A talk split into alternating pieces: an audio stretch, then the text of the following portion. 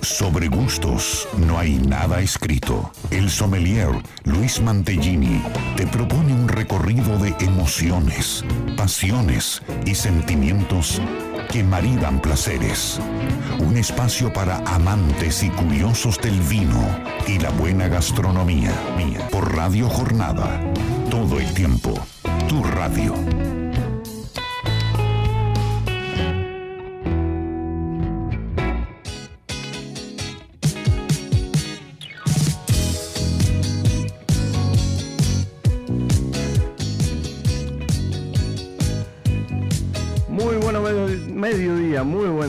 ¿Cómo están? Así empezamos, empezamos rápido porque tenemos un programa lleno de cosas lindas y dándoles la bienvenida como hacemos siempre. Mi nombre es Luis Mantellini y acá estamos en este Sobre Gustos.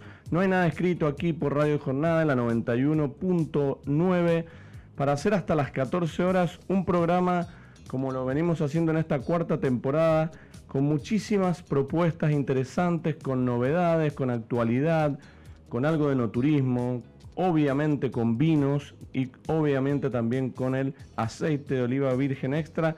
Por lo tanto, como cada sábado les traemos desde aquí opciones, alternativas, sugerencias, recomendaciones, también para que ustedes puedan poner en práctica en sus casas y también por ahí tener estas herramientas cuando salimos a un restaurante o cuando vamos a una bodega o cuando vamos a comprar vino o algún producto a una vinoteca, estar un poquito más informados y conocer mucho más de todos nuestros productos, de los, de los productos en general que son tan ricos y que nos gustan tanto. Así que bueno, muy buen día Héctor del otro lado de la operación. Aquí estamos en este sábado 19 de junio, en este programa número 136 y ya presento a mi amiga que está siempre aquí acompañándonos todos los sábados, María Elena Puerta. Muy buenos días, María Elena, ¿cómo estás? Hola Luis, muy buenos días. Eh, buen día a todos los que ya están prendidos a la radio, mandándonos mensajitos.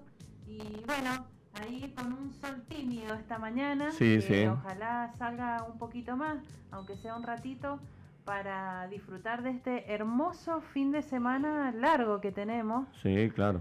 Eh, vamos a festejar mañana el Día del Padre, así que bueno, hay muchos brindis este, este fin de semana, yo creo. Calculamos que todos habrán hecho las compras pertinentes o bien podrán hacerla hoy o muchas veces ya tendrán vinos en sus casas para enfrentar este fin de semana largo con, como dijiste vos, con muchos brindis, con la posibilidad de poder reunirnos en casa con, los padres y poder de alguna manera eh, tener esta excusa de, reunirnos eh, para comer algo, para poder brindar y además para tomarnos un rico vino. Hablando de vinos, nosotros ya tenemos nuestra copita aquí en la mesa, abrimos hace un ratito, vamos a contarle de qué se trata en, unos instantes y esperamos también que aquellos que ya nos están acompañando estén con una copita de vino.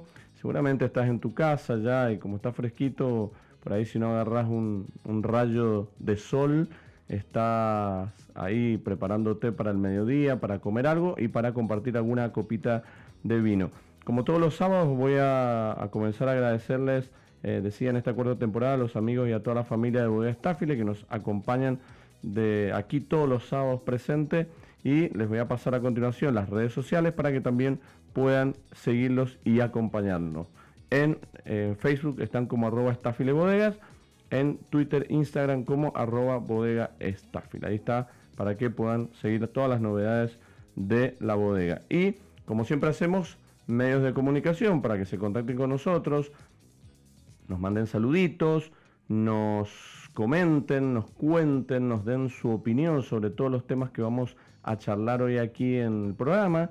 Y con eso vas a estar participando, como siempre hacemos, de un sorteo que lo venimos variando, lo venimos eh, cambiando permanentemente. No sé, hemos sorteado visita bodegas, botellas de vino, eh, kits mágicos de, especias con, aceite. ¿Y hoy qué tenemos, Mari? Vamos adelantándolo para que ya la gente eh, sepa que, que nos está escribiendo y se puede llevar algo súper delicioso. Así es, una oportunidad única, porque hoy vamos a a sortear eh, un aceite de oliva virgen extra sin filtrar.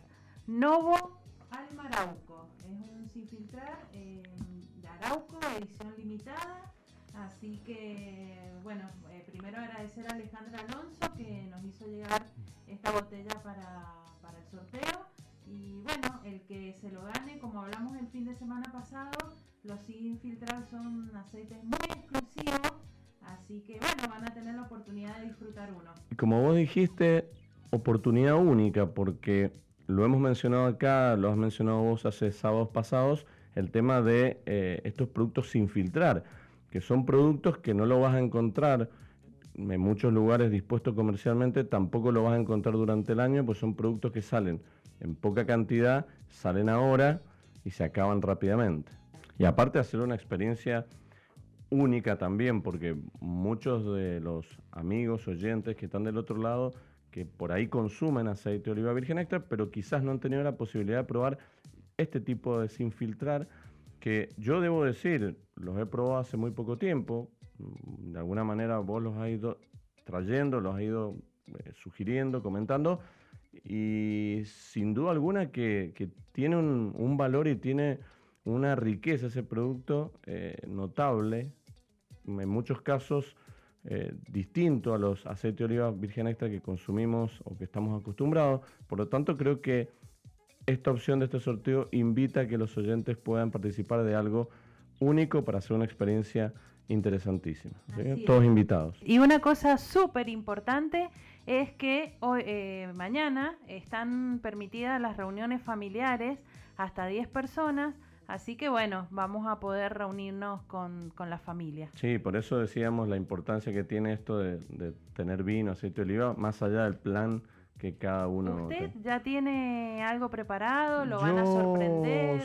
siempre me sorprenden a mí, siempre. Sí, por suerte vamos a hacer alguna cuestión, al, seguramente un almuerzo, iremos quizás a desayunar al, mañana temprano y después iremos a, a, preparar alguna cosita a la parrilla. También para usted agasajar a su papá. También, claro, sí, sí, sí. Así que sí, exactamente. Así que le mando un saludo grande y estaremos ahí también eh, en un almuerzo también muy chico, pues somos seis, así que no somos muchos, pero vamos a estar eh, como, como la fecha lo requiere, disfrutando de algo rico para poder comer y compartir principalmente.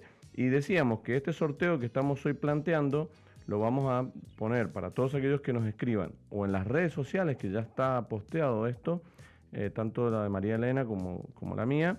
Y además también podés escribirnos a los números de WhatsApp que tenemos o al de la radio.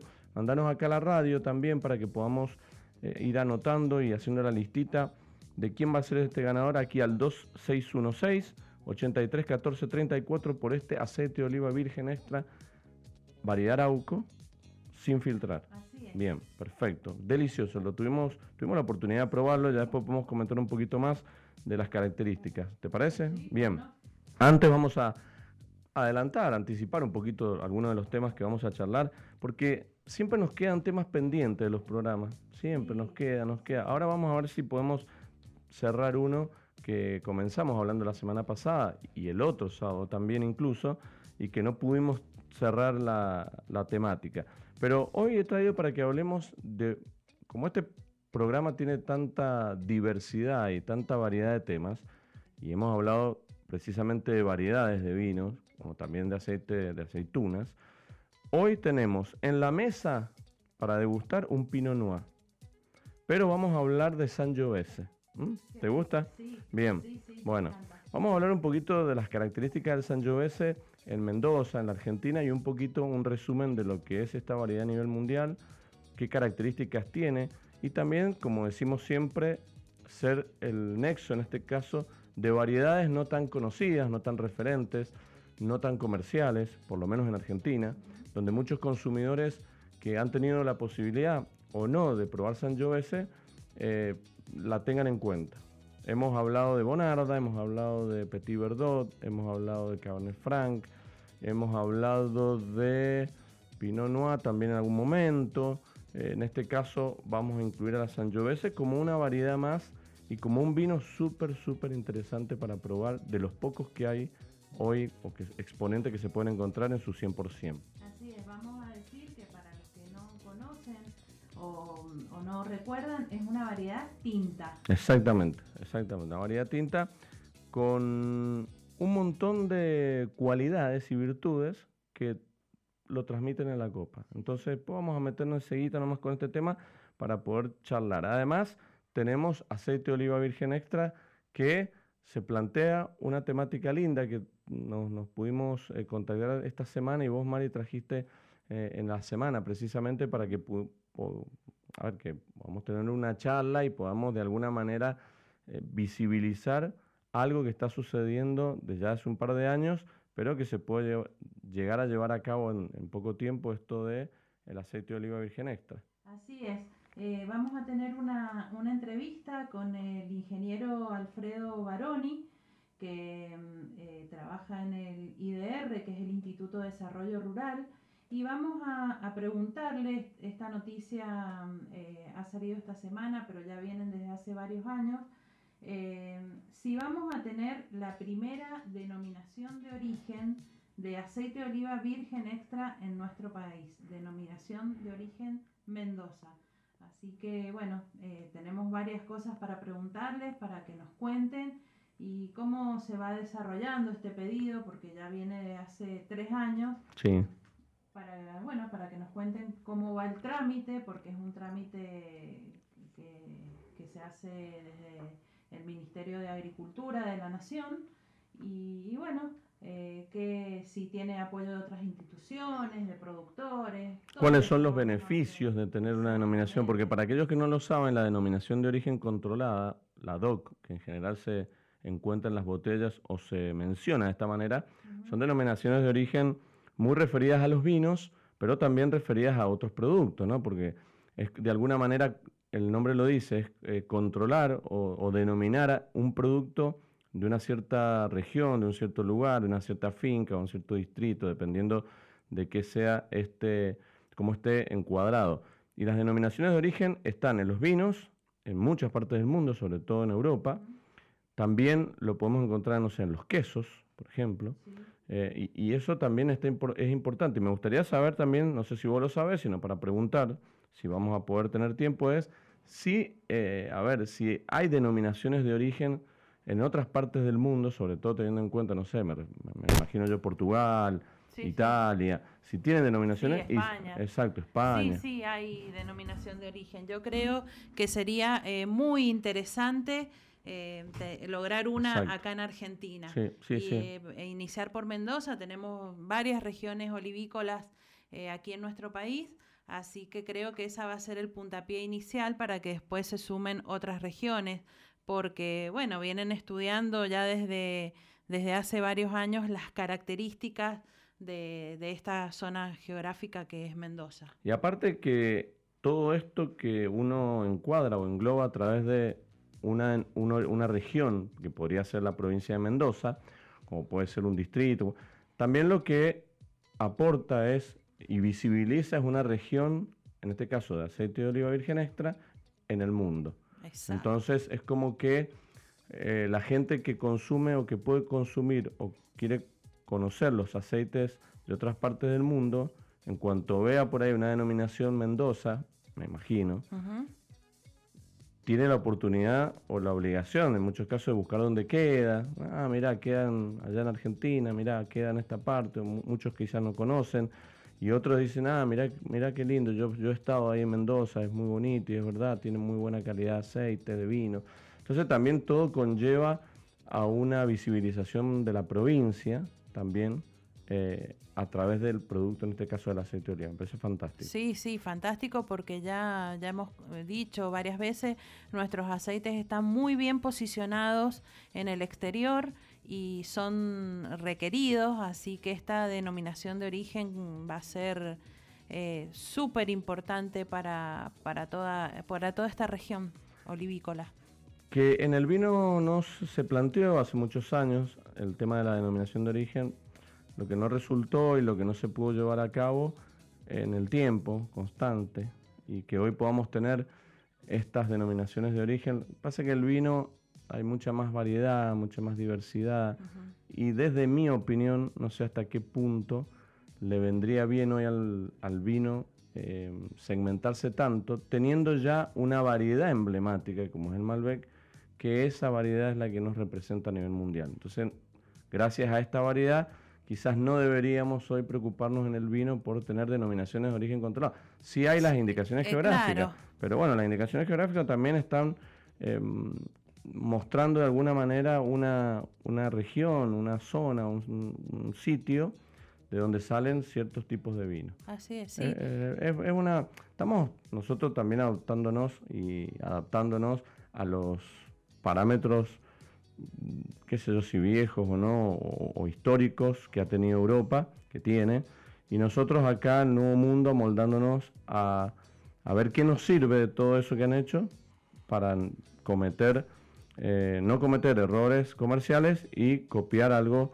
o imitar cuestiones que tengan trascendencia mundial. Así que un tema súper interesante el de las denominaciones de origen controlada en el aceite de oliva, tan- tanto como con el vino, ¿no? Bien, em, tengo mito, Bien. tengo un mito, que me lo escuché esta semana y dije, bueno, a ver, vamos a charlarlo, porque es un mito que que en realidad es una frase que se, se escucha bastante y que por ahí hay gente que dice, yo no tomo vino, porque muchas veces nosotros preguntamos, ¿por qué la gente no toma vino? ¿O por qué la gente no, no le gusta el vino? En muchos casos te dicen porque no lo he probado, en otros casos te dicen no he tenido la posibilidad, no me han invitado, no me han, no me han no sé, alentado, incentivado. Eh, no, no, no, no sé, no, no tenés un amigo que te dice, mira, venite a mi casa y vamos a tomar un vino. Por ahí otros dicen, no me gusta, por, ahí no- te puede no gustar, lo probé y no me gustó. Por ahí tuvo la posibilidad de probar un solo vino y lo probó en condiciones negativas, es decir, no sé, por ahí el vino estaba defectuoso, estaba caliente o, o esa persona no tenía ganas de tomar o encima la comida no estaba pronta para, la, para el maridaje, hay muchísimas cosas. Ahora, escuchó, no tomo vino porque los vinos son caros. Y sí, es una frase que, que se escucha bastante seguido. Sí, pero yo no sé si eso es una razón o un obstáculo hoy Para no tomar. para no tomar. Ahí que quiero llegar, porque, a ver, sí, todo está caro.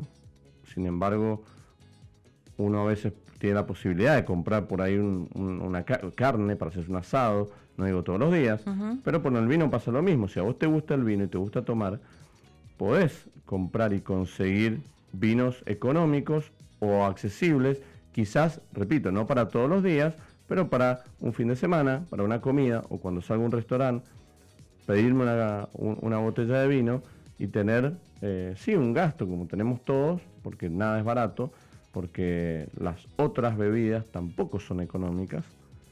No. Y a nivel Totalmente. rentable, eh, me refiero rentable no en lo económico, sino en la experiencia, es muy diferente. Porque traigo otra pregunta que va un poquito alineada a esa, que es, ¿cuánto tiempo o en cuánto tiempo eh, me tomo una botella de vino? Por ejemplo, en dos personas, ¿en cuánto tiempo te tomas una botella de vino? ¿Y en cuánto tiempo te tomas una botella de gaseosa o una botella de cerveza? Son distintos los tiempos. Sí, eso te iba a decir. Eh, también, aparte de la experiencia, el rendimiento que tiene una botella de vino a comparación de, de otra, otra bebida. el que la pueda entender o el que la pueda disfrutar va a coincidir con nosotros de que tomar una botella de vino con, dos, tres, cuatro personas, eh, más allá de lo, dura mucho más en lo que es el, el tomársela, pero además te genera otro tipo de experiencias. Por lo tanto, el vino también se asocia a tiempos, a estar cómodo, a estar confortable, a estar en una buena situación, a estar en buena compañía, con buena comida. Cuando uno tiene todo ese paisaje planteado, el vino se disfruta de manera tranquila. Entonces, el vino siempre se ha asociado a una bebida de disfrute lento, de disfrute relajado, que por ahí en otras otras bebidas no tienen esos momentos. Por eso también es tan distintivo esto de, de disfrutar el vino y, y cuánto te puede durar, porque a veces, como a vos te gusta amar y leer, ahí te pones a leer y quizás estás un rato largo para tomarte una copa nomás, Sí, ni siquiera en media botella, una copa, porque la vas disfrutando a medida que vas leyendo. Eso te iba a decir, eh, quizás también eh, cuando uno va a un restaurante, a un bar y mm, te podés pedir una copa de vino y no es tan costoso. Eh, una copa de gaseosa no te podés pedir porque te tenés que pedir la, la, botellita chica y es lo que vos decís, en costo hoy una copa de vino y una de gaseosa chica creo que están más o menos igual y, y por ahí eh, estas bebidas que son endulzadas te hacen tomar más y gastas más porque después te pedís otra. En cambio, con una copa de vino, vos podés acompañar tu almuerzo y con una agüita y queda perfecto. Sí, sí, sí. Y ni hablar de lo que tiene que ver con la salud. Y con, obvio. Y después con una cerveza igual, creo que por ahí con una pinta de cerveza eh, no, no almorzás o cenás, te tomás dos. Entonces, si sumás eh, a la larga, eh, creo que económicamente te conviene siempre una buena copa de vino. Sí, sí, tal cual. Y eso es importante porque uno se empieza a dar cuenta cuando en el comportamiento de consumo que tiene, empezás a disfrutar de, de la copa, de la copa, la disfrutás. Y eso también tiene a la larga. Lo que pasa es que uno ahí nomás inmediatamente dice, bueno, una botella de vino, ¿cuánto vale? 700 pesos, 500, 800, para... los vinos son caros. Y mucha gente no sabe que hay segmentos de precios más económicos, más rendidores, como la Dama Juana, o como vinos en botella un poco más económicos, o los mismos Tetra que mucha gente hoy toma y el consumidor argentino lo tiene como bandera de consumo, muchos. Entonces, hay opciones, hay posibilidades. Lo que pasa es que uno por ahí se centra en lo que escucha o no. Eh, si, no tomo vinos caros, no, no, pertenezco o, no puedo postear una foto o no puedo, no sé, eh, eh, disfrutar del momento porque el vino no es caro. Entonces hay muchos prejuicios todavía. Sí, sí, totalmente. Me parece que un poco la idea en este tema es que si querés tomar vino y te gusta, no debería ser un obstáculo el precio, porque opciones hay. y más si la bajas a tomar con otras Hay muchísimas opciones y vamos a dejar de lado por ahí mm, el Tetra, que es algo más económico, la Dama Juana. Eh, las líneas, hay bodegas que tienen líneas comerciales que salen, son más económicas que una botella de gaseosa de dos litros y cuarto. Los clásicos del vino que tenemos en las góndolas del supermercado tienen muy buenos precios. Sí, y por eso digo, hay muy buenas opciones todavía. Si uno busca, y... si uno busca, porque también vamos a decir que hay tiendas online o hay vinotecas que están todo el tiempo ofreciendo promociones. Entonces, si vos sacás la cuenta, comprate una buena promoción de caja, una caja de, de seis botellas, mm, un mix de un blanco, un tinto, lo que te guste, aprovechando quizá hasta, no sé, una tarjeta o cuotas o lo que sea, bueno, te termina saliendo eh, más económico que otra bebida y obviamente que esos vinos los vas a disfrutar en algún momento. Y también vamos a decir, eh, con respecto a estas líneas comerciales, los clásicos del vino, cómo han ido evolucionando en calidad también. Eh, hace poquito acá probamos dos clásicos y que estaban impecables, riquísimos y posteamos la foto porque también es parte de la historia del vino de nuestra provincia, de la Argentina. son etiquetas que están hoy en góndola, están en restaurantes, o sea, están vigentes. Sí, claro. que... lo que pasa es que, por eso digo, yo creo que al que le gusta tomar vino, al que le gusta disfrutar del vino, de la compañía, de la comida, y, repito, de todo este paisaje tan agradable que puede ser o que pueda aunar una copa de vino, no tiene eh, excusa en el decir, bueno, en, el vino es caro, entonces voy a comprar una gaseosa, o el vino es caro y me voy a comprar dos cervezas. Entonces, cuando hacemos la relación, no termina siendo tan caro el vino. Y también decir que hay muchas bodegas que si bien se la pasan resistiendo aumentos, porque hay muchas bodegas hoy pequeñas, medianas y algunas grandes en sus líneas, que se resisten a los aumentos porque precisamente no quieren lograr que los vinos suban de precios a segmentos distintos y la gente no los pueda comprar. Pero en este país llega un momento que no se puede. Entonces, eh, muchas de las bodegas que nosotros conocemos resignan ganancias, que se, está, teniendo un 40% de ganancia. Después 35, después 30, después 25. Pero llega un momento que no puede, la, bodega tampoco puede achicarse tanto más porque tiene que eh, cubrir otras necesidades económicas. Entonces, en algún momento tenés que aumentar. Y las bodegas aumentan muy poquito. No es que la botella vale 300 y mañana la voy a ver a 600. No. No, la va a ver a 350, 400 pero obviamente que hay un aumento como aumenta todo. Y lo hemos hablado, eh, por ahí también resignan el aumento de la materia prima, porque los insumos, son, carísimos. y eso sí que aumentan eh, seguido. Sí, y, ahora, no se está consiguiendo botellas, ¿eh? Ojo. por eso. eso, los corchos, las cápsulas, todo eso viene a precio dólar o en euro. Entonces, bueno, nuestro cambio tampoco es favorable eh, para esto y es muy difícil para la bodega mantener el precio y va aumentando de a poquito para que justamente esto, no nos quedemos sin tener un vino en la mesa. Por eso es importante rescatar estas dos posturas, la del consumidor, que se quede tranquilo que los vinos no son caros. Obviamente podemos decir no lo puedo comprar quizás, que es distinto, porque son caros, es como que nada, estoy diciendo que el vino es caro, las demás bebidas están todas baratas. No, no, no, no, Entonces está todo caro en Argentina, ¿qué no está caro? Ahora, este vino de 800 no lo puedo comprar. Bueno, pero me gusta el vino, pero voy a comprar uno de 400. Perfecto. Y por otro lado, entender que las bodegas están haciendo el mayor esfuerzo posible por tratar de mantener los vinos en el mercado local, tan importante para la Argentina porque si nos vamos a otros países el mercado local no importa tanto, porque el nivel de exportación es muy grande y es mucho más conveniente. Bueno, en este país siempre, a pesar de todas las crisis económicas que ha habido en, tantos años de, historia argentina, todos han priorizado o todos han querido también estar, bodegas chicas, chiquititas, medianas, artesanales, de autor, garage, gigantes, eh, familiares, todos han querido estar presentes en el mercado argentino, porque es un mercado de consumo importante. Entonces, todos hacen un gran esfuerzo para que un vino esté en la góndola, en un restaurante y que lo podamos comprar y beber y disfrutar. Y el consumidor y el comensal tienen que entender que no siempre la excusa para no tomar vinos que son caros, sino que hay otras posibilidades.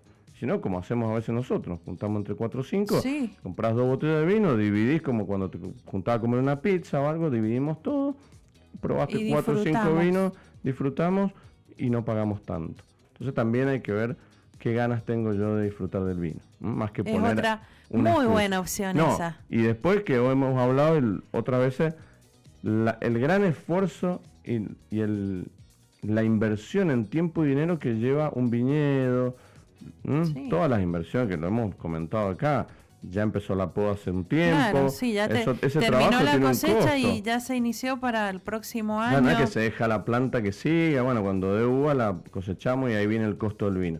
El costo del vino es un costo anual que se prorratea, digamos, en todos los trabajos de campo, de viña, los operarios, los podadores y así todo el año.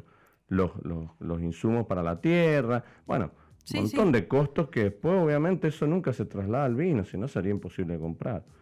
Entonces, por eso digo que los vinos no son caros, desde ya digo que, a ver, sí, vamos a encontrar vinos caros, pero como pasa en todos lados del mundo, hay vinos que son caros, que no los vamos a poder comprar nunca, pero si hablamos de un segmento medio y un segmento normal, podemos llegar a, encontrar muy buena calidad de vino. Bueno, vamos a hacer una pequeña pausa porque ya nos vamos a meter después en la entrevista apenas volvamos del corte. Mientras tanto, seguí escribiéndonos porque ya estamos recibiendo algunos saluditos para esta botella de aceite de oliva virgen extra que vamos a sortear acá sin filtrar para esta oportunidad invaluable que tiene de probar este tipo de productos en este tipo de estados que no lo conseguís eh, en muchos lugares y hay mucha gente del otro lado que debe tener ganas de probarlo. Esto y mucho más tenemos para charlar, enseguida nos metemos en el próximo bloque con la entrevista y en un ratito nomás volvemos. ¿Les parece, María Elena? Sí, cómo no. Bueno, hacemos una pequeña pausa y ya volvemos con más sobre gustos. No hay nada escrito.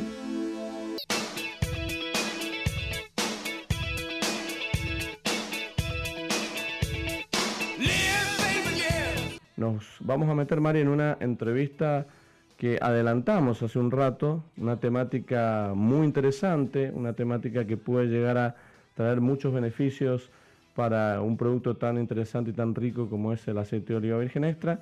Y para eso, eh, bueno, pudiste conseguir una entrevista súper linda para que podamos eh, charlar. Así que bueno, contanos de qué se trata, presentala y ya nos metemos de lleno con esto. Eh, perfecto, tenemos una comunicación telefónica con el ingeniero Alfredo Baroni.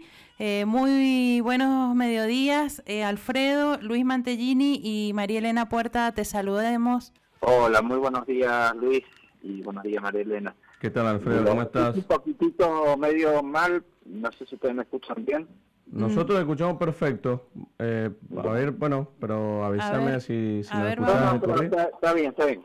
Perfecto. Muchas gracias, Alfredo, por, por estar ahí a disposición y por eh, darnos esta entrevista para que podamos conocer un poquito más de, esto que María Elena nos eh, me comentó en la semana y que dijimos qué lindo poder tratar algo tan interesante relacionado al aceite de oliva y a la, denominación de origen, ¿no es cierto, Mari? Así es. Eh, Alfredo, sabemos que desde hace años eh, referentes olivícolas y ahora con el apoyo del IDR vamos a contarle a nuestros oyentes que el ingeniero Baroni es el coordinador técnico del IDR.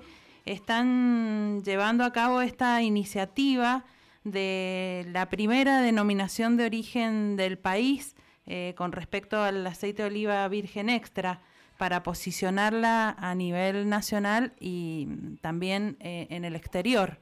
Contanos, por favor, eh, cómo, cómo surgió esto, cómo, cómo ha ido avanzando este trámite, que sabemos que es algo bastante dificultoso. Sí, sí, sí, es, es bastante complicado.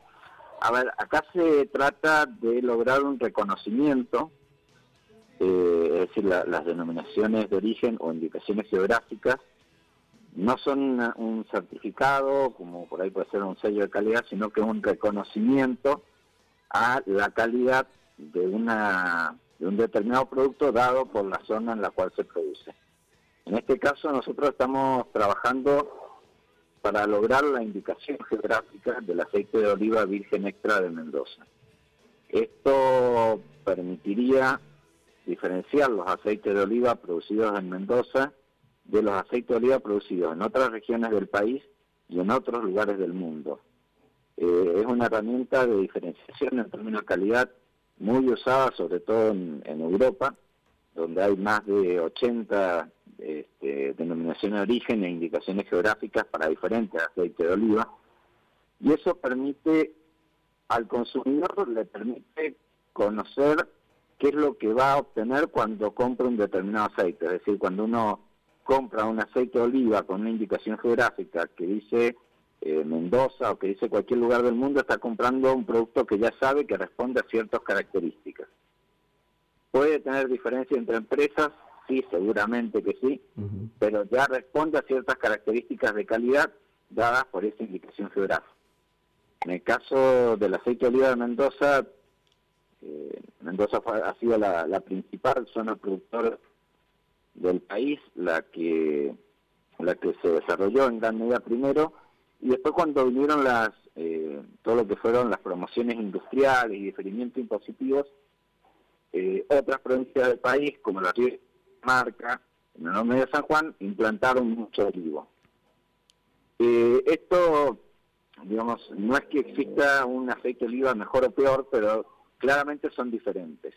Los aceites de oliva de Mendoza tienen un contenido en ácido oleico mucho más grande que tienen en otras provincias del país donde el hecho de ser eh, zonas más cálidas hace que tengan menor contenido ácido oleico y ese contenido ácido oleico junto con un montón de otros parámetros químicos, yo no, no quiero eh, enredar la cosa, pero de hecho eh, el aceite de, oliva de Mendoza es un aceite que tiene más ácido oleico, entre otras cosas, y eso hace que sea un aceite mucho más eh, picante, con un amargor intermedio, con un frutado intermedio, que se siente más untuoso en boca, eh, cosa que, digamos, no, no ocurre por ahí con otros aceites de oliva, zonas más cálidas donde son aceites más livianitos, más parecido a un aceite genérico.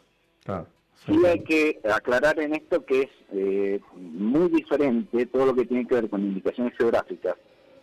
En, en perdón, en, el caso de alimentos, donde está incluido el aceite de oliva, respecto a lo que es bebida, donde está el vino. Eh, porque la reglamentación es diferente. El principio en sí es el mismo, es tratar de reconocer ¿no? esas características sensoriales que hacen diferente a un, a un producto de otro. Claro, exactamente. Y en, y en este trabajo que están haciendo, eh, ¿por qué es complicado? Digo, porque encuentran por ahí negativa de algunos productores o en general, yo pienso, digo, sería bueno para todo Mendoza esto, de generar este movimiento en el caso comercial y, lo que tiene que ver con la visibilización de Mendoza como destino de un producto de calidad, eh, o es más, más burocracia, más de, va por ese lado lo complicado. Mira, la, verdad es que eh, uno busca, y vuelvo a hacer hincapié en la palabra reconocimiento. Para lograr ese reconocimiento hay una sola oficina a nivel nacional que lo otorga, dependiente del Ministerio de Agricultura de la Nación. Eh, esto es así porque hay una legislación a nivel mundial y cada país tiene su, su propio sector de aplicación. Y esa oficina requiere ciertos estudios eh, requiere ciertas validaciones, eh, que es en lo que se ha venido trabajando. La verdad es que también se ha dado en un marco de, algunos problemas de orden burocrático, de orden político, si querés llamarle. Eh, lamentablemente cuando uno busca una indicación geográfica, busca diferenciarse, no necesariamente tiene que ser porque lo mío es mejor que lo tuyo. No, no, tal cual. Pero sí porque es diferente, ¿no? y, yo siempre lo digo, Ojalá que la Argentina tuviéramos, como tienen en Europa, no sé si 80 denominaciones de origen o indicación geográfica para aceite de oliva, pero sí tuviera una indicación geográfica para aceite de oliva de Mendoza, otra para el de La Rioja, otra para el de San Juan, otro para el de Catamarca. Pero bueno, cuando, cuando una, una provincia en este sentido se mueve, parece que lastima también o hiere la susceptibilidad de, de otras, ¿no? y, eso también actúa en contra de, lograr un, resultado muy rápido. Sí, sí, sí, la verdad que eh, yo lo pienso del lado, eh, a ver, imagen, ¿no? Como, como imagen que bien le vendría esto que, que, vos decías, Alfredo, de, tener una indicación por, por, por provincia, por lugar productivo, por lugares de diferencias sensoriales, para que todo a la larga empuje a lo mismo, que es mostrar la diversidad y la calidad del producto aceite de oliva virgen extra en todo el mundo. Sí, sin duda, eh, a ver, esto es en definitiva darle un valor agregado a un producto donde el consumidor va a saber qué es lo que se puede encontrar cuando compra un IG de, un aceite de oliva de Mendoza.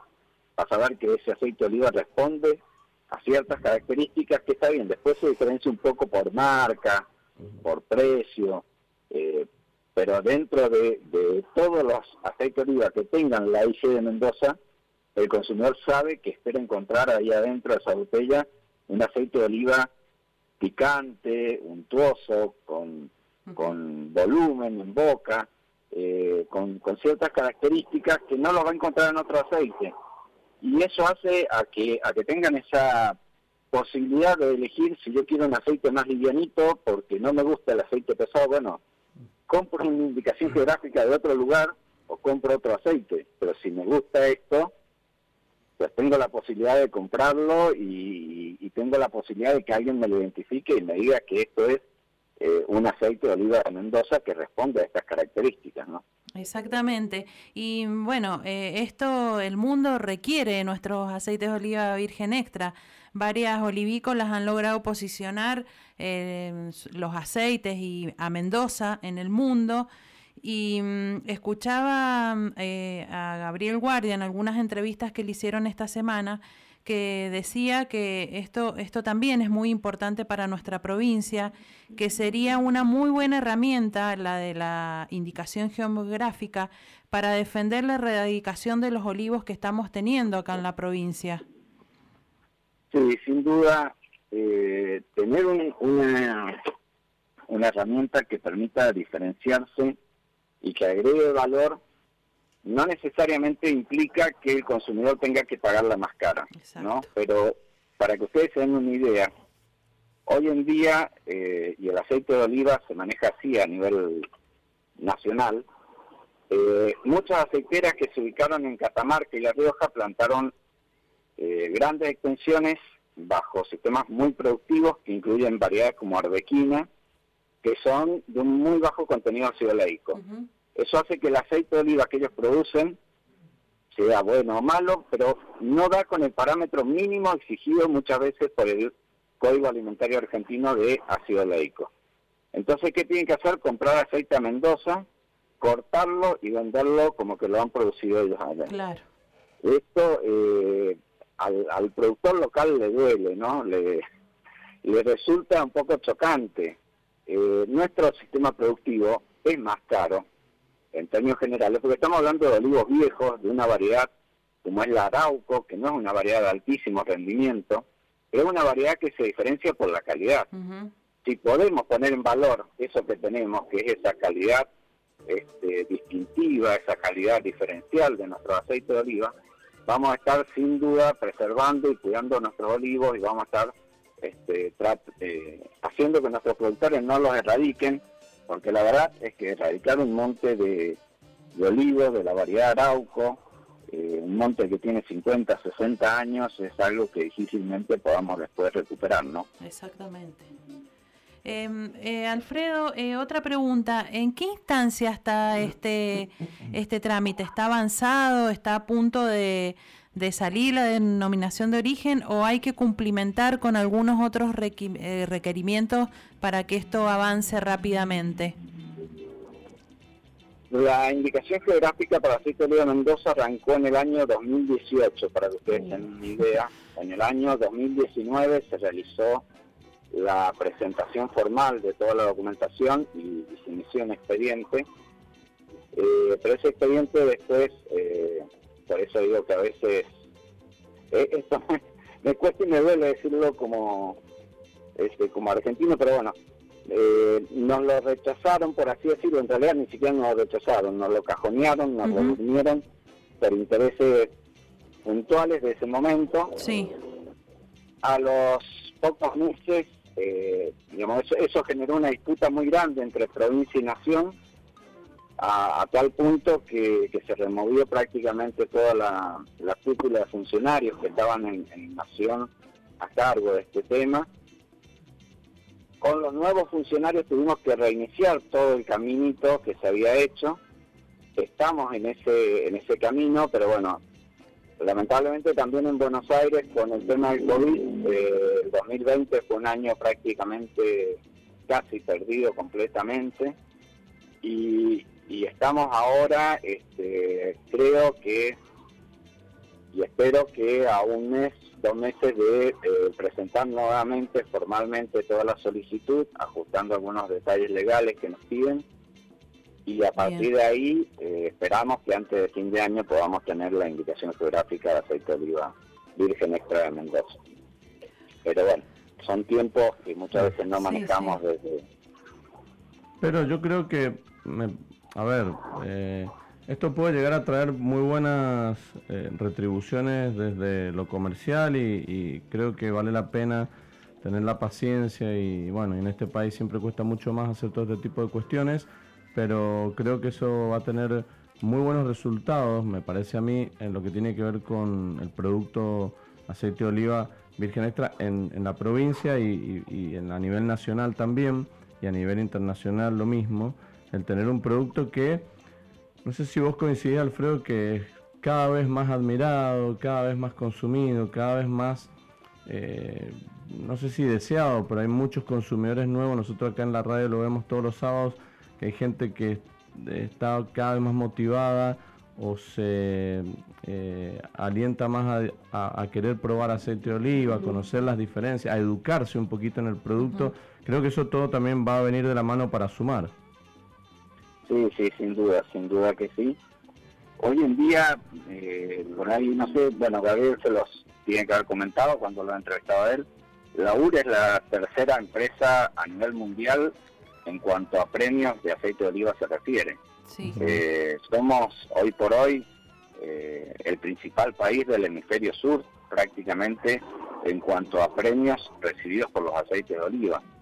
Eh, estamos, digamos, en, condiciones de, igualar eh, en términos de calidad a aceite de oliva de, España, de Italia, países con, una tradición tremendamente importante. Hemos crecido muchísimo en términos de calidad con nuestros aceites de oliva y, creo que todo eso eh, la gente lo, va valorando, lo va notando.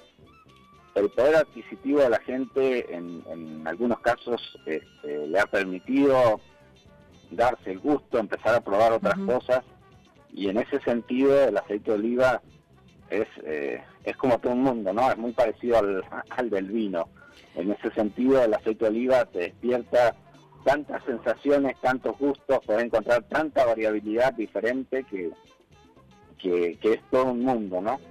Así es, eh, por suerte el consumidor ha logrado interesarse en este alimento tan exquisito, tan beneficioso para la salud, siempre decimos aquí, y mm, por suerte está de a poquito aumentando el consumo también, que eso es súper importante para nuestro país, así que yo creo que, que bueno, que esta denominación de origen o o identificación geográfica va a ser algo eh, muy, muy bueno para nuestros aceites de oliva.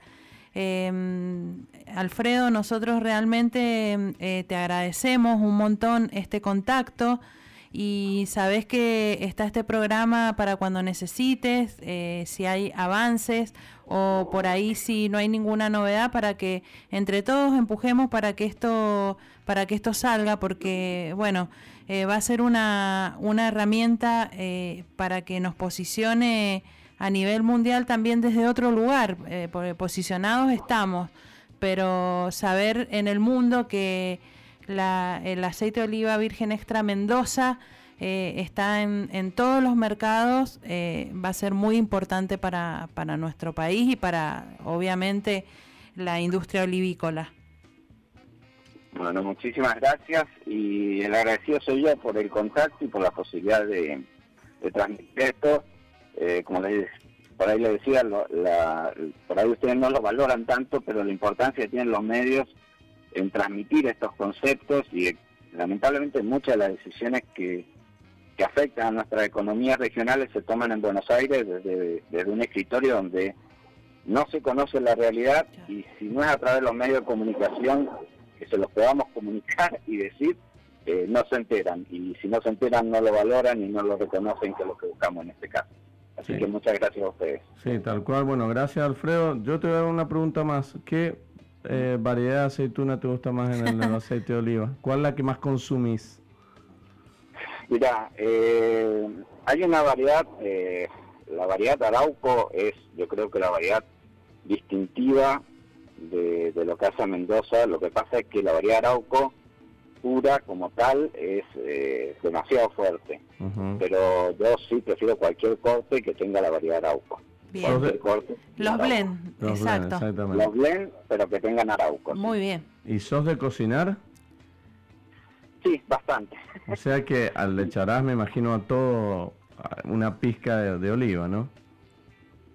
Sí, mirá, para que te dé una idea, yo soy hijo de, productores agrícolas que tienen montes de, de olivo y nosotros tenemos desde siempre la costumbre de que cosechamos los olivos elaboramos el aceite, lo elaboramos a fazón en una en, una este, almazara que es Don Bosco y siempre usamos para absolutamente todo aceite de oliva. Postre, todo, postre, desayuno, todo. Postre, incluso freír, a veces, este, qué sería, las sopaipillas, los huevos fritos. Mm, para todo usamos el aceite de oliva, no usamos otro aceite, no, no compramos otro aceite. Bueno, no, no esperaba menos, ¿no? Me quería encontrarle ahí para, para nada, nada. No, sí, nosotros acá, bueno, María Elena todos los sábados siempre trae recomendaciones interesantes para poder aplicar el, el disfrute, el, el uso de, los distintos tipos de aceite de oliva virgen extra, más allá de las variedades de aceituna, para distintos momentos, porque uno siempre eh, se cree que este producto nada más se puede poner en la ensalada o en algunos platos terminados, cuando tiene una versatilidad de uso increíble y que potencia sabores y los, y los levanta y los complementa muy bien. Por eso un poquito era, era la pregunta, pero bueno, me quedo tranquilo que, vamos todos por el buen en buenas manos. Estamos en buenas manos. Alfredo, muchísimas gracias por el tiempo y por eh, la entrevista y bueno, estaremos al tanto y si haremos el seguimiento de este tema para que después y esperemos dentro de poco poder ya anunciar buenas noticias con respecto a la, a la indicación geográfica del aceite de oliva virgen extra. Así que muchísimas gracias por tu tiempo y que tengas eh, buen fin de semana. Muchas gracias a ustedes y a toda la audiencia. Bueno, ahí Alfredo Baroni que, eh, bueno, esperemos, yo siempre lo veo desde el punto de vista comercial o como consumidor en realidad también, porque hay consumidores de otras partes del mundo, ah, tenemos amigos mismos de Chile que son grandes consumidores del aceite de oliva mendocino y que creo que puede ser una vidriera o, puede ser un punto más que revalore o valorice la calidad que hoy tiene Mendoza en lo que tiene que ver con aceite de oliva virgen extra.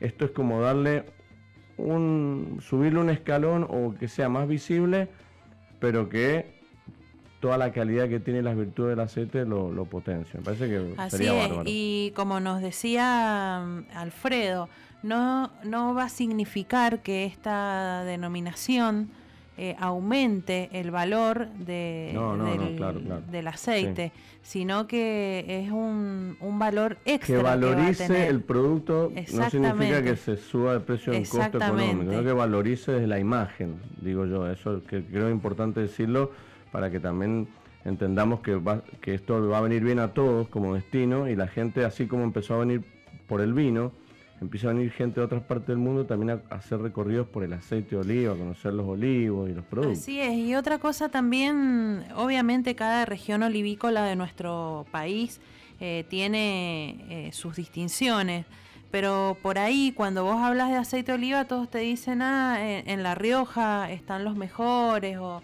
eh, son, como hablábamos, son diferencias y hoy en día Mendoza tiene muy buena materia prima, el arauco se da muy bien acá. Eh, porque bueno, su origen fue en la provincia de La Rioja y también lo que, lo que tenemos que distinguir es que eh, los aceites eh, por ahí en, en, La Rioja son de manera más granel, un poco más comerciales. En cambio acá Mendoza tiene, tiene una gran diversificación de etiquetas, de aceites especiales, también esto, como hoy que hemos hablado, estos aceites sin filtrar, eh, que, lo van a, eh, van a seguir posicionando a nuestra provincia en el mundo. Como eh, consumidores en general, o como para tener un, y para, para concluir, todos los productos, el vino, el aceite de oliva, y mismo las personas, nosotros, somos diferentes. Entonces, cuando entendemos que podemos tener virtudes, defectos, como decimos acá, que te pueden gustar más o menos los vinos, o los aceites, o los quesos, todos los productos que comemos, pero entender que en esa diferencia está el gusto de cada uno. Así que creo que eso es lo importante para rescatar. Bueno, Mari, vamos a pasar a, enseguida a hacer saluditos porque tenemos un, montón de saluditos. pero bueno, se nos ha ido ya la primera hora del programa, así que vamos a hacer una pequeña pausa. Y ya cuando retornemos, sí nos metemos con los saluditos y ya nos metemos a hablar un poquito del de Sangiovese. y además, bueno, contarles qué estamos, tomando, porque estamos con este Pinot Noir delicioso. Hacemos una pequeña pausa y ya volvemos con más sobre gustos. No hay nada escrito. Qué lindo enfrentar un mediodía de sábado con un Pinot Noir. Pinot Noir, la verdad que sí, a vos te gusta. A mí, a mí es una. Tengo dos variedades preferidas, obviamente todas me gustan, pero dos preferidas que son para mí los extremos. Siempre digo Pinot Noir y Tanar. Bien. Así. Sí, dos variedades que son en extremo eh, de lo contrapuestas en sensorial, por ahí en intensidades. Aunque por ahí ya el Pinot Noir no es esa ese vino livianito que, uno toma. Hay varios estilos. Este me parece riquísimo y eso es lo que pensaba justo en el corte. Qué bien que la estamos pasando. Sí, porque son vinos que se acomodan muy bien al, a, la previa. Son vinos que para nosotros, que, tenemos un palar de vino no exigente, sino habituado a lo diario, entonces como que uno arranca con este tipo de vinos que, como dijiste vos, no son livianitos, sino que, y qué bueno está eso que vos mencionaste, Mari, de que la preferencia que podemos tener de los vinos, porque vos me decís qué variedad te gusta más, la típica pregunta, y tenemos muchas, a todos nos gusta, pero hay épocas, no sé si a vos te pasa, que hay épocas que me gusta más un Cabernet Franc, hay épocas que dejo y me voy al Pinot Noir, hay épocas que me entusiasma más el Torrontés. Claro, aparte, em, por ahí tenemos, yo tengo de mis preferidas dos variedades tintas, pero me gustan muchísimo eh, los Sauvignon Blanc, el Torrontés, me gusta mucho.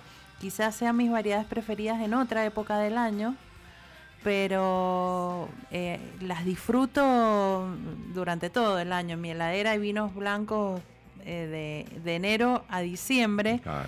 Igual los rosados, que hay muy ricos rosados, también los espumosos, que no solamente siempre decimos que sea para un festejo, para la Navidad, un Claro, cumpleaños, sí, sí, sí, claro. sino hoy hoy tengo ganas de tomar el día jueves tomé un espumoso riquísimo que me encantó, así que tomé rosado también, es decir, Y esta semana y que el sido- jueves hacía mucho es- frío. Por eso te digo, esta semana que ha hecho mucho frío, ha habido una baja de temperatura bastante considerable con respecto a la semana pasada. Es como que uno le tiene que poner un poquito más de ganas a los rosados y a los blancos cuando no sos de consumir habitualmente. Nosotros por ahí nos da, no digo lo mismo, ¿Sabe pero qué, casi. ¿Sabe qué, qué pasa en esta época? Que es lo que me pasa a mí puntualmente. Por ahí, en épocas de verano, otoño, uno toma un blanco, un rosado, un espumoso solo, con una picadita. Pero ahora como que necesitamos un platito de comida o una entradita Caliente. caliente y que acompañan muy bien Exacto. también esto. Sí, sí, sí. Sí, los blancos no solamente acompañan platos fríos, Entonces. Eh, digo, por ahí en el verano disfrutamos más de la frescura, de comer algo ligero, una ensaladita. Bueno, hace unas semanas pero- comimos una sopa de calabaza. Sí, exquisita que eh, hizo caliente, Noelia, sí, con eh, un rosado. eh, con un rosado de un- Bonarda y Malbec, sí. Exacto. Y después con un corte blanco, también, También. lo probamos del norte argentino. Sí, o sea también. que también es una muy buena opción hacer esta combinación de maridaje de contraste, es decir, algo, una comida caliente, claro, de temperatura, exactamente, con un vino fresco, pues un blanco, un rosado, y después si quiero pasar un plato más, pero en general, cuando comemos platos calientes, no siempre hay que asociarlo a vinos tintos. Y son lindas experiencias. Y ahora el pinot que estamos tomando hoy día tiene una temperatura más baja de lo normal de otros tintos y está súper disfrutable. Voy a decirle sí. a nuestros oyentes que hoy no traje maridaje, así que estamos tomando solo No, el tranquilo. vino, relajado, Sí, disfrutándolo. No hay invitado, El único perjudicado ha sido Héctor. Héctor, que espero que haya desayunado, porque a veces creo que dice no voy a desayunar el sábado, porque María Elena siempre hay algo rico para probar. ¿Desayunaste, Héctor, hoy? Bien, perfecto. Me quedo Yo, más yo tranquilo, quiero, no- yo quiero pedir un horno microondas acá en esta radio, por favor. Bueno, Lo sí. hago público porque hoy tenía muchas ganas de traerles lentejas, pero no hay dónde Uh, calentar bueno, es que acá. Si traes lentejas nos quedamos hasta mañana acá. Nos quedamos hasta la tarde. Yo también pido una cama y nos dormimos una No, no, no, pero con un horno microondas nos arreglamos Sí, para traer sí. otro tipo de maridajes en esta época que, que podemos disfrutar mucho, pero necesitamos ese eh, calor. Bueno, necesitamos calor. vamos a, vamos a elevar esta sugerencia para poder, aparte un microondas cable, puede servir a todo. Sí, Está bueno, yo creo está que bueno, sí. Voy a venir un día en la semana acá a, Hacer las gestiones. a hacer gestiones. Eh, venga con vino, venga con vino por las dudas porque siempre es bueno una copita para amenizar. ¿Sabes qué? Decíamos que este pinot que estamos probando, antes de meternos en otra variedad, es un, un pinot de eh, zona fría, o bueno, dentro de lo que tenemos acá en Mendoza, que es de la zona de Tupungato, en la carrera, 1300 metros sobre el nivel del mar. Allí está este B-Rock. B-Rock. B-Rock.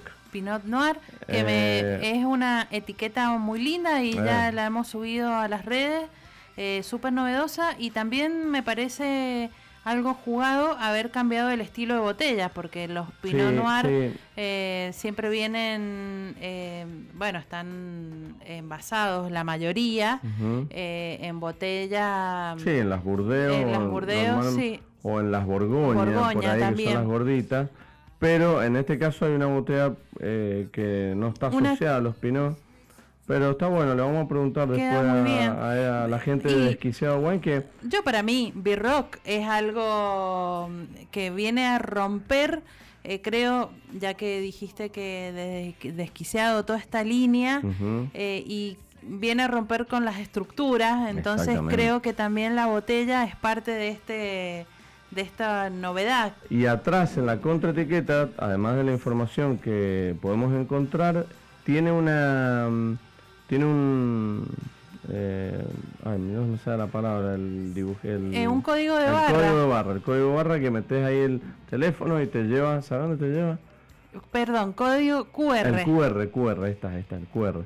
El QR te lleva a dónde? ¿A dónde? No lo A una playlist de, de, Por eso. de rock. Aparte de rock. la etiqueta súper jugada, Está muy muchos bueno, colores. está muy bueno. eh, Una, una linda opción, aparte muy moderna, más, más para la gente joven que, que usamos esto del QR. No, Claro, mentira, no, no, es no- para nuestra- yo no sé ni cómo para- se es para nosotros Lo esto. usé esta mañana, el otro no, esta mañana lo volví a chequear, pero lo usé el otro día porque lo vi, pensé que me iba a llevar a la página web o que me iba a llevar a otro dato de información, me lleva a una playlist de Spotify. Así Qué que está bueno. Y tiene todos temas buenísimos de rock. Me Eh, así que un gran saludo entonces para la gente de Esquiciado Wines, ahí para Martín Sesto y para Gonzalo Tamagnini que eh, nos dieron la posibilidad de probar este Pinot hace unos días y que nos parece bastante jugado, muy Pinot, bien Sí, representada la identidad y la tipicidad varietal, con esa eh, parte visual que tienen los Pinot en general,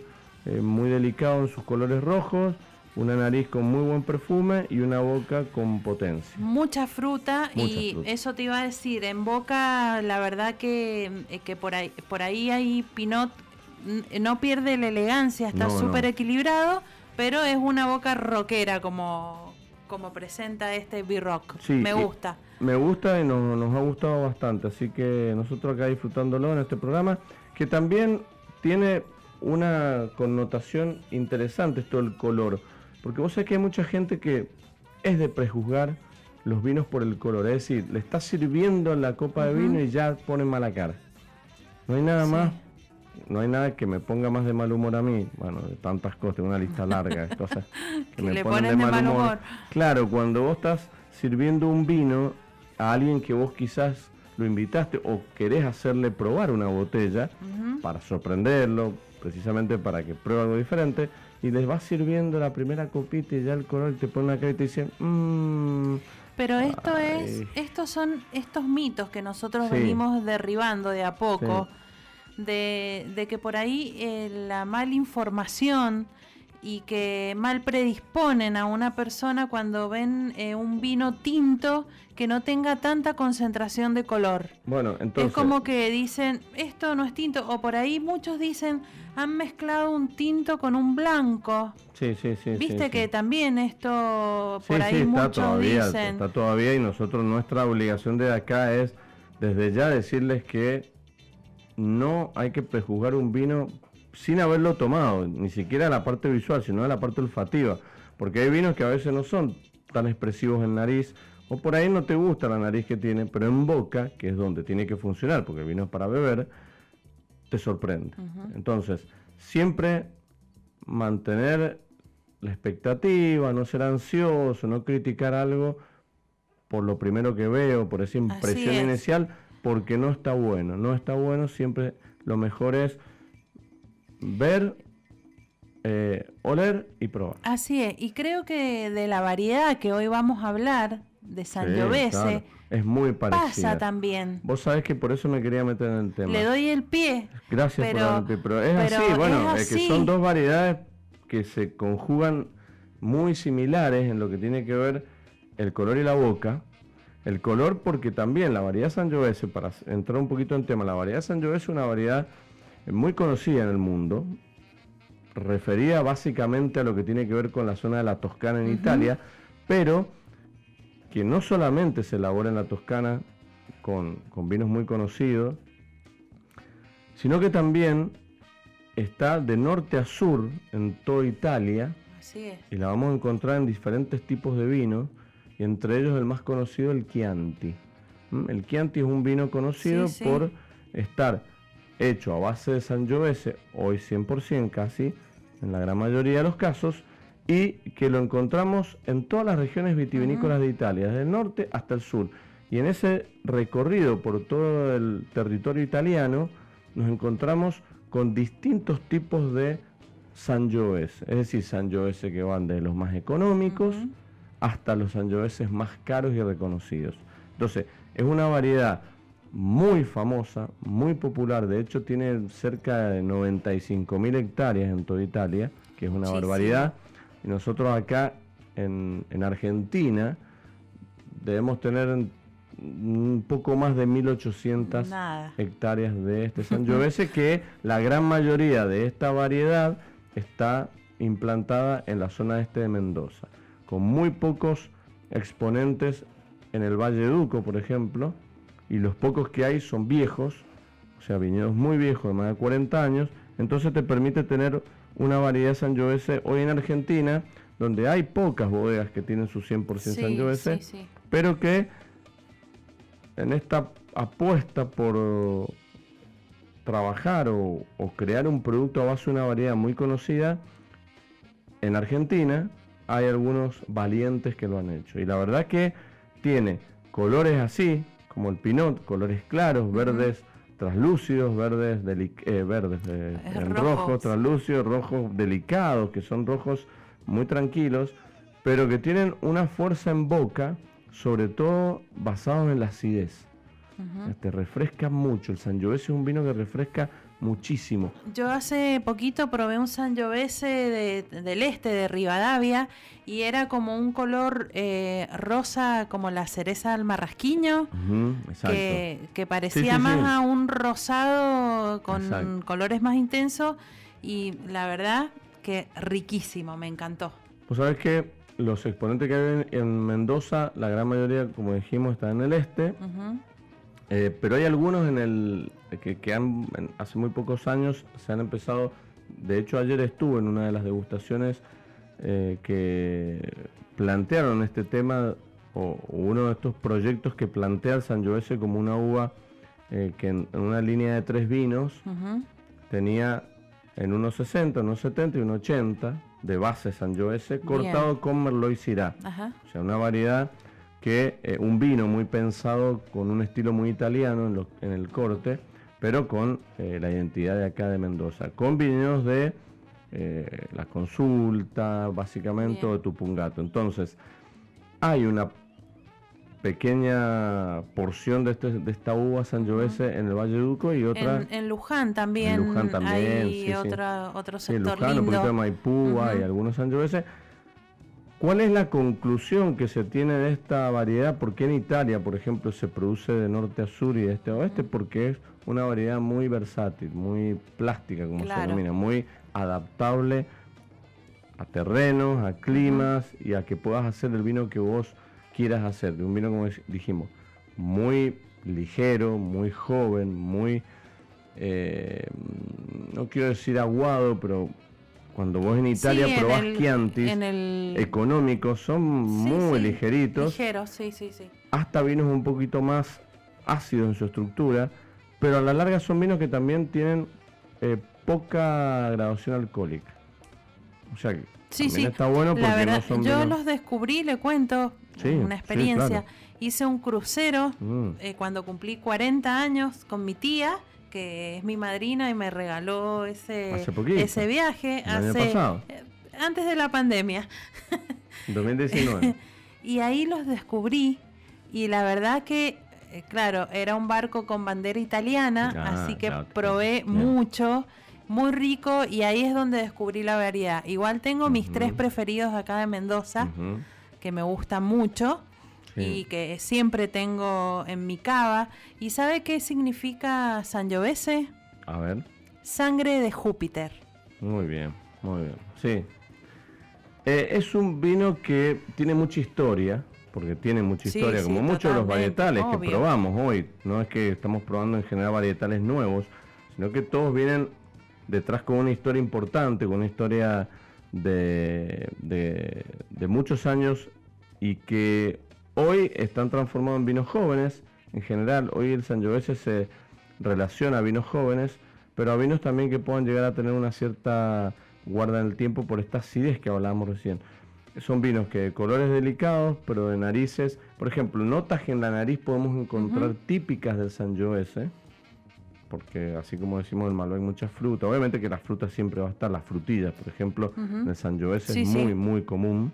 También podemos encontrar eh, algo herbal, eh, hay una nota que es muy clara que es la del té, la del saquito de té, té negro básicamente, pero si no el té.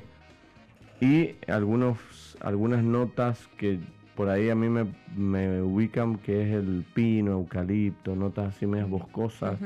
Eh, humedad, bueno, ahí, hay unas notitas medias relacionadas al varietal, pero tirando más a esto del té o más herbal que frutal. Frutal, claro que tiene, terroso también, esas notas terrosas que se encuentran muy claramente en estas variedades que salen un poquito de la fruta, fruta, fruta, fruta que puede tener, por ejemplo, nuestro Malbec en algunos casos.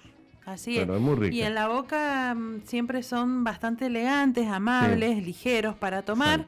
Y, mm, y por ahí como que los taninos son muy maduros, muy redondos, no, no molestan en, en boca. Así que eh, la verdad que es una, es una variedad muy disfrutable. ¿Y con qué se le ocurre un Sangiovese? ¿Con qué podemos maridar un Sangiovese? Vos sabés que un poco, un poco lo que hablábamos recién, del tema del maridaje asociado también al Pinot Noir es que el, el, Pinot Noir, por ejemplo, te permite tomarlo como lo estamos haciendo nosotros, aperitivo, es decir, bueno, sin comer, a media mañana, o antes del mediodía, o a la tardecita. El Sangiovese también tiene una amplitud de combinaciones increíble, es decir, yo, a ver, si sos tomador de vino tinto, obviamente, si sos tomador de tinto, podés tomar una copita, dos copitas sin nada para comer, porque el paladar te lo va a resistir. Ahora, si no sos de tomar mucho vino tinto, esa frescura asociada, esa jugosidad que tiene el vino asociado así es como que te va a frenar un poquito y que vas a necesitar algo para comer. Pero tenés un abanico inmenso, obviamente asociado a las pastas en Exactamente, eso le iba a decir. Con las pastas queda muy bien y por ahí que uno dice eh, esta, eh, por ejemplo, una boloñesa, queda muy bien porque como que la, acidez que tiene el vino y la acidez del tomate se complementan y quedan muy bien. Yo en esta experiencia que tuve y que por ahí las pastas no son tan de mi gusto, me, me, gustó mucho eh, comer pasta que también, eh, vamos a decir, hay algunas pastas en Italia que tienen denominación de origen. También. Y eh, hacían este juego de la pasta con el Sangiovese y quedaban muy, muy ricos. Sí, y vos sabés que la pasta que tiene miles de variantes, porque la pasta, no solamente la pasta en sí varía o cambia, sino también la salsa, eh, cuatro quesos, por ejemplo, algunas de salsas potentes que pueden llegar a tener. Hasta un mismo pesto te diría que me animaría yo, un poquito más usado, porque bueno, no, no, es, no es la sugerencia por el ajo y todo eso, pero también nosotros ayer lo probamos usando ese con una mm, eh, costilla a la llama, que estaba muy buena, o sea, carne, una, carne de vaca, pero con algunos vegetales asados y pudimos ahí disfrutar de la fuerza que tiene el Sangiovese en boca. Entonces, como para redondear, vamos a hacer una pausa. Sí, sí. Después redondeamos este tema. Bueno. Después saludamos, no sé si tenés saluditos ahí. Tengo un montón de saludos y le quiero,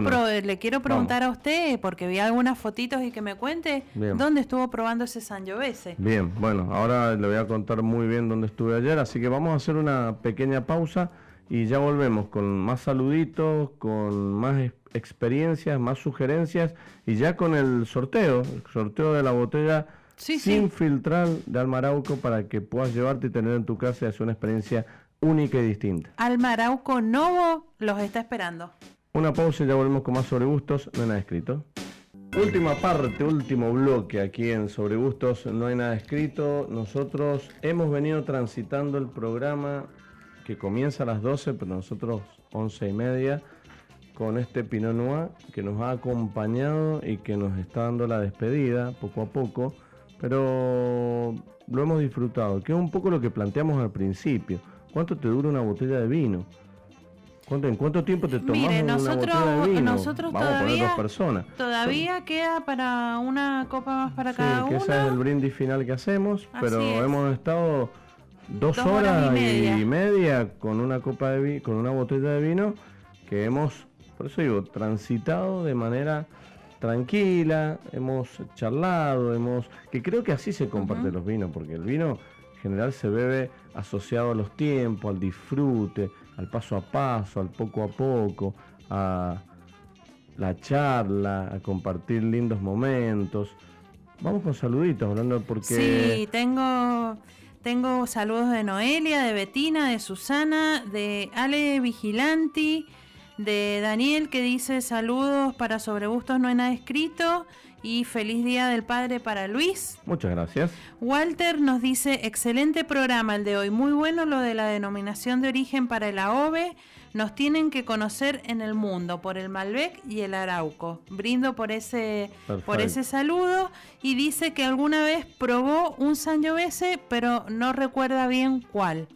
Bueno, eh, no hay mucho 100% Sangiovese, decíamos recién, lo aclarábamos, que si bien es una uva que hay bastante y que se usa mucho en corte, eh, como, como la que probé ayer, pero eh, hay poco 100% que, bueno, por ahí la herramienta más común es googlear, buscar las fotos y ahí por ahí recordás más o menos qué, qué Sangiovese pudiste probar, y, pero, pero no hay mucho, Así vamos a es. decir que no hay mucho. A Walter que nos está escuchando, yo después que termine el programa le voy a mandar ahí unas cuatro o cinco etiquetas Sí, lindas de sí. Sangiovese para que tenga en cuenta y pueda, Sí, claro, pueda claro. probar. Sí, tal cual. Bueno, Diego, Julio, Matías, Samuel, Paola, Florencia, también algunos saludos que tenemos y que nos han enviado para participar del sorteo, Sí, que son muchos, muchos. que todavía no estamos pudiendo anotar, pero eh, ese- vamos, vamos a decirle que vamos a hacer una, vamos a hacer un cambio. ¿Quiere que le diga una cosa? Sí.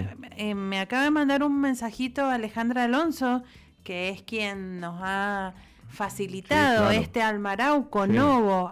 Arauco, edición limitada, y me da otra botellita. Así que yo le propongo que como tenemos tanta gente, Sí. para el sábado que viene, incluida todas estas personas y que nos escuchan claro, todos siempre, los sábados, vamos a sortear dos botellas. O sea, dos botellas de Almarauco para la próxima Así semana. es. ¿Y querés que sea más generoso y te agregue una botella de vino al sorteo? Bueno, o sea que la semana que pero viene tenemos tres, tres sorteos. sorteos. Bien, perfecto. Bueno, Y sabe qué, y mm, por ahí siempre decimos... ¿qué estamos en Navidad? en no? no, Ah, no, no. estamos Hoy es el programa 136, Estamos- dijo. Sí, sí, estamos tan generosos. que- 136. 136. sí. Bueno, eh, es el Día del Padre.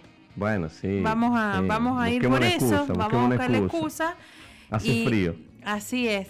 Y siempre decimos los que nos llaman en vivo, pero en esta semana en las redes sociales también, También, pueden participar. también. Así entran todos en el sorteo. Bien, entonces para la semana próxima hay dos aceites de oliva virgen extra y una botella de vino que vamos a sortear aquí en Sobre Gustos para todos los que han participado hoy y los que lo hagan la próxima semana y además aquellos que se prendan en nuestras redes sociales que vamos a estar mostrando el sorteo. Está pero bueno. bueno, Es que queremos dar, queremos, queremos dar, Hemos nacido que para dar. disfruten, así es. Y yo quiero saber por dónde anduvo esta semana, que vi unas fotos muy lindas. Mm. Estuvo esquiando. No, no, no.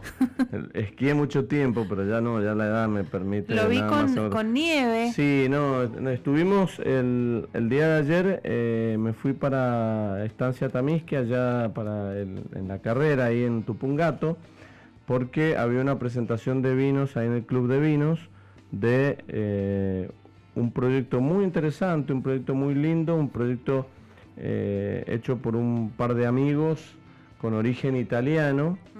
Eh, uno de ellos es eh, Federico Isgro y otro Santiago Bernasconi, que han sacado una serie de vinos, ¿m? básicamente cinco tipos de vinos, en los cuales los tres principales o los tres protagonistas que ellos tienen están hechos a base de uva sangiovese. Entonces, por eso un poquito hoy traje para que reflotemos y que actualicemos, hoy nos actualicemos todo de variedades que hay por todos lados y nosotros en este programa tratamos de actualizarnos y actualizar a ustedes que nos escuchan sobre variedades que están comercialmente disponibles y que muchas veces no le damos mucha bolilla. Entonces, Sangiovese, una variedad que pudimos probar ayer, que en un, en un entorno fantástico, voy a decir, está fantástico, es un frío, 4 grados bajo cero, todo congelado en toda esa zona, pero cuando uno está con vino, no importa, calentito, pero qué lindo ver a través de esos ventanales hermosos, había un hogar a leña, qué lindo ver... Eh, bueno, es un lugar muy bonito. La nieve. La nieve ¿Era nieve o...? Era hielo, pero había empezó, había momentos de, pequeñas nevadas eh, que sí hacen que el paisaje, el entorno, todos aquellos. Ayer justo hablaba con una chica de Buenos Aires que trabaja en una bodega y le decía que iba para allá y me decía que no conocía esta zona. Porque claro, es una zona que el Valle de Uco sí se conoce, todo lo que es cuando uno va por los cerrillos y llega hasta San José, Villa Bastías, ahí hay un desvío para la derecha que te lleva hasta la carrera o a la carrera, que es toda una zona preciosa a nivel paisajístico que une con Las Vegas Potrerillos. Entonces hay un recorrido, hay un circuito muy bonito que aquellos que no lo conozcan, aquellos que sean de otras partes, o aquel mendocino que esté acá, que nosotros hemos hecho muchas veces el recorrido, lo puedan volver a hacer porque es muy bonito en invierno, es muy bonito en verano, es muy bonito en primavera. Hay lugares, hay cabañas que se alquilan ahí, hay eh, hay una zona de, hay, hay, mucha papa ahí, una zona también de, de mucho centeno, bueno, hay muchas, es una zona muy rica y es una zona sobre todo muy bonita para aquellos que quieran hacer un paseo un fin de semana y que además tengan la posibilidad de ir con tiempo para poder sacarse fotos, probar vinos. Y el club de vinos está ubicado ahí en la casi en, eh, a 20 minutos, 15 minutos de la el desvío ese que es desde San José. Y es una invitación por ahí a tomar, a pararse a tomar una copita de vino, o a comer algo, a contemplar el paisaje, o a tomarse un café, o a almorzar. Y la verdad que eh, la pasamos muy bien ayer, la pasamos muy lindo, disfrutamos mucho de la degustación de los vinos y además pudimos, como decíamos hoy al principio del programa, conocer y actualizarnos de una variedad como la uva Sangiovese, una uva súper conocida en Italia, muy populosa y que acá en la Argentina tenemos poco, pero hay y es un desafío el meterse o el incentivarse a, probarla y a comprarla. Son cosas muy ricas. Bueno, em, ¿se acuerda el mito de hoy que usted sí, claro, los vinos son caros. Mire qué lindo mensaje que tengo y de paso vamos a saludar por su cumpleaños a Guillermina Cheresole que nos escucha mm. siempre desde Buenos Aires. Feliz cumpleaños. Hoy es el día. Hoy es su día y dice que no está pasando un buen momento económico que tiene algunos vinos que le, que le han regalado y que no los, va a, no los va a sacrificar hoy. Entonces va a festejar su cumpleaños con algunos vinos que sean más ligeros, que pueda comprar en el supermercado, pero igualmente ella está muy feliz. Así que mire qué, qué lindo mensaje y acá ya derribamos este mito que usted planteó hoy. No, yo planteé un mito que en este caso no voy a coincidir porque Está buenísimo lo que dice Guillermina, le mandamos Usted no un saludo coincide en que no va a sacrificar los tres es que no me gustó la palabra sacrificar. es ah, cuando utilizamos esa palabra, claro, la palabra sacrificar es muy dura. Yo diría no voy a disfrutar. Yo cambiaría sacrificar por disfrutar. De todos modos, si no lo hace hoy, es, es que Yo le voy a contar. Ella tiene esos, dice que son tres vinos que los tiene guardados mm, para traerlos acá a Mendoza ah, cuando pueda para disfrutarlos conmigo, gracias Guille, y con Marcelo Borel, nuestro amigo. Ah, conmigo no. Lo vamos a invitar. Yo lo voy a invitar. así en público. Si hay mucha presión, no, importa. Yo tomo poco igual. No, no, ¿qué vamos a hacer? Guille nos está escuchando. A mí me encantaría que cuando coincida su visita acá a Mendoza, venga al espacio consumidor y sacrifique un vino con nosotros acá en la radio. Sí, conmigo va a sacrificar, exactamente. No, sí, Está buena, está bueno el planteo, porque a veces, ¿qué pasa?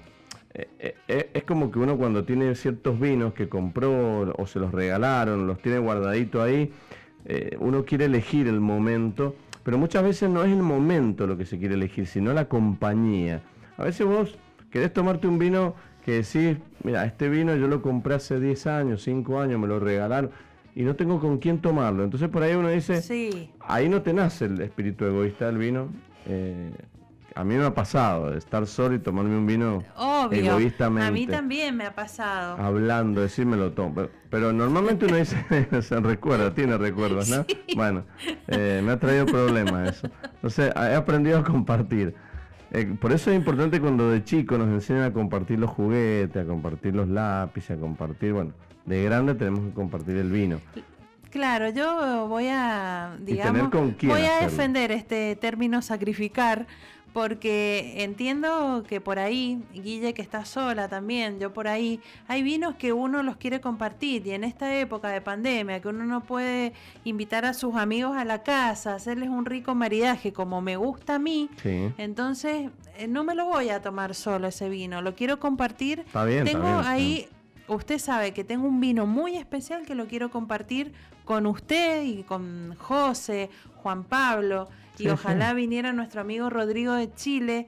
Y, y poder compartirlo. claro. Por más egoísta ese no, lo voy a abrir. No, no, bueno. No lo voy a eso es- sacrificar. Bueno, pero volvamos a lo que decía Guillermina, que es esto, tener vinos guardados para compartirlo quizás en un viaje o en un momento especial con ciertas personas y que además tenga la posibilidad de comprar vinos económicos para poder disfrutarlos en un día, en este caso su cumpleaños, o en otro día puede ser un fin de semana, puede ser compartirlo mañana con, con, con tus padres, con quien sea, tener la posibilidad de tener una posibilidad de comprar vino y poder romper este mito de que los vinos son caros. Es decir, Así mira, no tomo vino porque los vinos son caros. Eso es falso.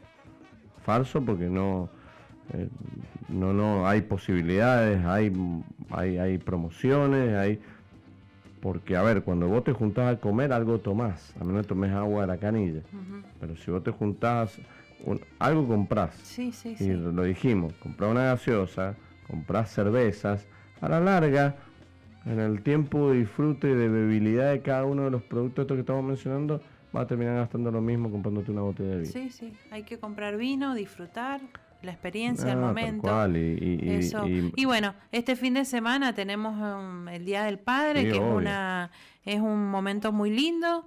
Si, por ejemplo, uno, yo no tengo mi papá, pero a mi papá le gustaba muchísimo el vino, así que seguramente me voy a tomar un vinito y hacer un brindis no, por has él. hecho honor, le Sí. venías haciendo honor, así que en ese Sí, sentido sí, está sí. bueno. En ese sentido no lo he defraudado. Estaría muy orgullosa de vos, exactamente. Pero no, obviamente que eh, uno, uno dice Día del Padre, que yo siempre digo que por ahí son fechas un poco comerciales también. Yo soy Sí. medio frío en eso. De todos modos, yo creo que todo, como el Día de la Madre, el Día del Padre, el Día del Amigo, Pero es todo ¿sabe- el año. O sabe sea, es todo el tiempo. Bueno, es medio una frase Este cursi, domingo es un buen momento porque eh, vamos a poder eh, juntarnos y compartir con nuestro papá. Cu- ¿Cuánta gente hace mucho Sí, que no ve a sus sí, padres o los padres a sus hijos? Entonces, bueno, es un, es un buen momento. Por más que sea el Día del Padre, aprovechar esta, este asueto que hay para que nos podamos reunir. Héctor, ¿usted tiene su papá? Bien, bueno, Héctor también va a festejar Va, con me su imagino papá. va a regalar vino, va a regalar ace- algo. Bueno, no tiene, capaz que todavía no tiene el regalo. Eh.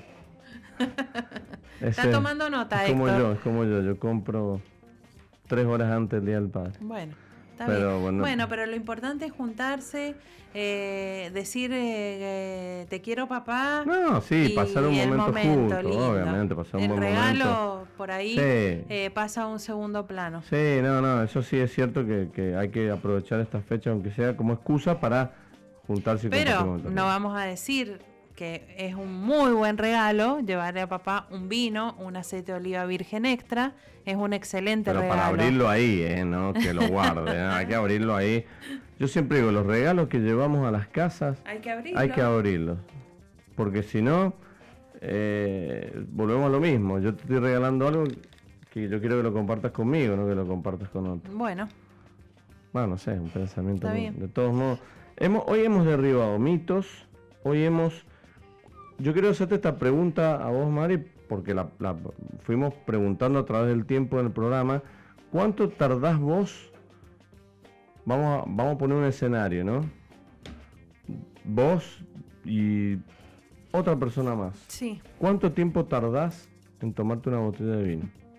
Más o menos. Vamos a poner, plantear que podés estar aperitivo comida, algo algo de casa, ¿no? no un sí, bueno, no sé, una hora. Menos, sí, una hora más mínimo. o menos, mínimo, una hora. Sí, sí. O sea, y, una cerveza, si tuvieses que tomar, por ejemplo, eh, no llega, no llega ni a la yo Le digo, la cerveza es diferente, porque aparte también es un tema de temperatura. Por ahí la cerveza la tomamos más rápido para que no se enfríe con la gaseosa pasa igual. Igualmente yo ya directamente no tomo ninguna gaseosa. Por ahí antes tomaba alguna de pomelo, que son las que me gustan. Eh, las colas, no lima limón, todas esas no me gustan. Me gusta solo de pomelo. Y eh, últimamente la única gaseosa que compro es una tónica para hacerme un trago. Ah, ahí va el gin. Es decir, eh, eso es mi inversión en la industria. Es el momento de gaseosa, exacto, para poder utilizar. Cerveza no tomo, no compro, excepto que vaya a un lugar y me conviden una cerveza y la tomo, obviamente, pero no compro cerveza directamente, no tomo habitualmente. Así que mm, voy siempre por el vino. Pero es como hablábamos antes, hoy tenés la manera o la posibilidad de aprovechar distintos tipos de ofertas que te brindan las vinotecas, las tiendas online, de poder comprar una caja o aprovechar días de descuento y si a eso le sumas que puedes usar una tarjeta o, comprar sin interés unas cuotas. Sea, a la larga te pones a pensar, te hace capaz de dos o tres cajas de vino, las pagás con tarjeta y, al final tenés un buen descuento y tenés vino para, para, para un par de meses, ahí si, sos, si no sos de tomar tanto todos los días. Entonces que hay que aprovechar esas opciones y de esa manera derribamos este mito que los vinos son caros. Así es. Bueno, Noelia, su señora esposa, me dice que está disfrutando el último bloque de Sobre Gustos No hay nada escrito y, la verdad que me quiero ir a su casa. Está tomando un tanat de cafayate. Sí, lo abrimos anoche, lo abrimos anoche. O está, lo está terminando, no sé. Sí, lo abrimos anoche y quedó.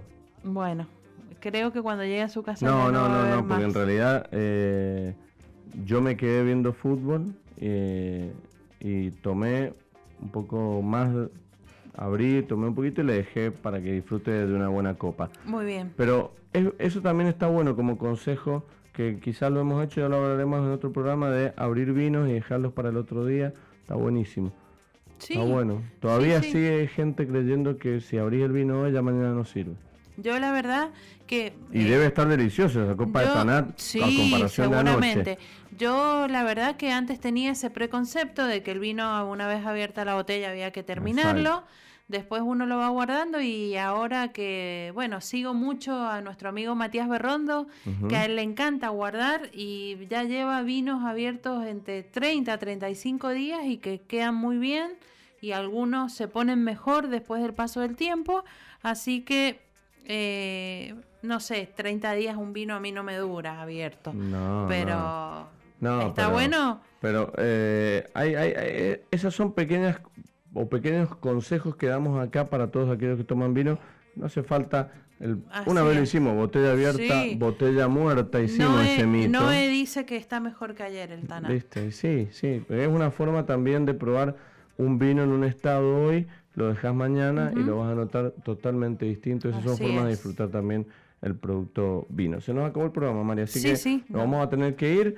Vamos a dejar entonces pendiente para la próxima semana, atentos todos los que nos han escrito hoy y aquellos que no hemos mencionado pero están anotados para la eh, semana que viene que vamos a hacer sorteo de no solamente esta botella que estaba a disposición hoy, sino se va a agregar otra, otra botella más y además vamos a agregar un vino, o sea, tres premios, tres productos deliciosos que van a salir el próximo día sábado para todos aquellos que sigan participando y obviamente en la semana en las redes sociales. Sí, ¿La pasaste bien, Mari? Hermoso, la verdad que he disfrutado muchísimo el programa. Sí, eh, lo hemos disfrutado mucho y, hemos hablado como siempre de muchos temas y, la verdad que eso también nos gusta a nosotros y nos enriquece escuchar muchos de los comentarios que ustedes nos hacen llegar. Muchas gracias Héctor del otro lado por la operación, que pasen un lindo día mañana Mari, muchas gracias por haber compartido este sobre gustos de sábado y por, bueno, haber traído una entrevista muy interesante donde pudimos conocer un poco más